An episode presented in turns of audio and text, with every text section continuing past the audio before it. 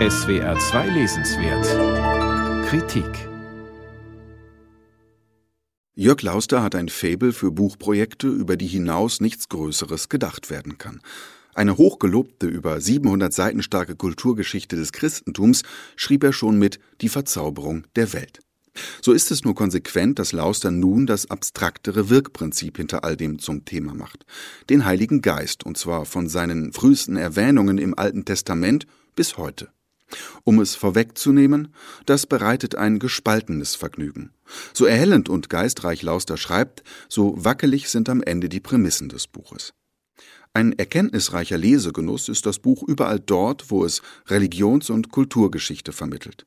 Durch die Zeiten verfolgt Lauster, wie sich die Idee vom Heiligen Geist den Betroffenen zeigte. Ob als Geist der Gemeinde, als Charisma im Urchristentum, in frühneuzeitlichen Utopien, als Geniekult, als künstlerische Inspiration, als ekstatisches Pfingstlertum bis heute. Hegels Weltgeist oder Blochs Prinzip Hoffnung erweisen sich, wie so manches in unserer angeblich so durchsäkularisierten Moderne heute, als zutiefst vom Christentum geprägt. Lauster ist ein liberaler protestantischer Theologe in der Tradition von Ernst Tröltsch und Rudolf Harnack, die er gerne zitiert. So erwähnt Lauster ständig die Spannung zwischen dem Geist des Christentums und der Institution Kirche, die er durch die Blume als starr kritisiert. Im Christentum könne der Heilige Geist, der ja Männer wie Frauen gleichermaßen überkommen kann, für mehr Emanzipation sorgen, hofft Lauster. Und er weise in die Zukunft eines begeisterten weltweiten Christentums, das sich von leeren Kirchen in Europa nicht verzagen lasse. Mit mehr als 400 Seiten ist das Buch nicht knapp geraten, aber auch keine Enzyklopädie. Der Schwerpunkt liegt in Antike, Mittelalter und Renaissance, während spätere Kapitel zunehmend Schlaglichter zu heutigen ekstatischen Pfingstbewegungen oder leuchtenden Beispielen wie Mutter Teresa und Albert Schweitzer oder neuesten Geisttheorien und Kosmologien sind.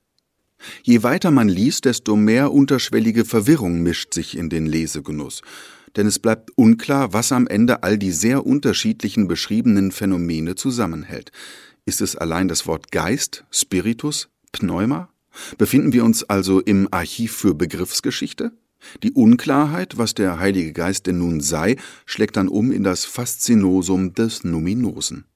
So wie Jesu Botschaft schon früher bei Lauster von keiner Kirche voll in die Praxis umgesetzt werden konnte, so geht auch der Heilige Geist im neuen Buch in keinem konkretisierten Christentum vollends auf. Lauster selbst schreibt, Zitat, es gehört zum Wesen des Geistes, dass er sich so wenig festhalten lässt wie der Wind. Im Klartext, der Heilige Geist ist eben nichts als eine Hypothese ganz ohne Belege. Schon früher hat der Autor dem Christentum einen Evidenzmangel attestiert, den es stets zu verdrängen sucht. Kurioserweise zieht sich diese Bewegung genauso durch dieses Buch. Mal heißt es noch sehr transparent, etwas ließe sich als das Wirken des Heiligen Geistes verstehen. Später lässt sich Albert Camus Widerstand gegen das Absurde als ein Zeichen der Gegenwart des Heiligen Geistes begreifen. Womöglich dreht sich der Agnostiker Camus gerade im Grabe um.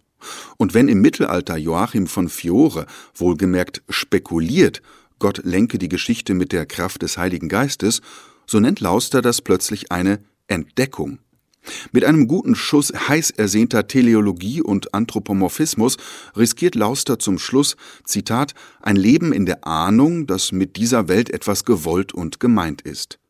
Im Gegensatz zum Beispiel zur Evolutionstheorie, die er als bloßen Prozess des Zufalls karikiert. Es befremdet, wenn der Autor Hirnforschern gleichzeitig vorwirft, die Grenzen ihres Wissens zu überschreiten. Es wäre schön gewesen, hätte Lauster nicht vom Wirken des Heiligen Geistes, sondern vom Wirken der Idee des Heiligen Geistes geschrieben. Ein feiner, aber wichtiger Unterschied. So viel Ehrlichkeit und Demut sollte sein. Jörg Lauster, Der Heilige Geist, eine Biografie, erschienen bei CH Beck, 431 Seiten kosten 29,95 Euro.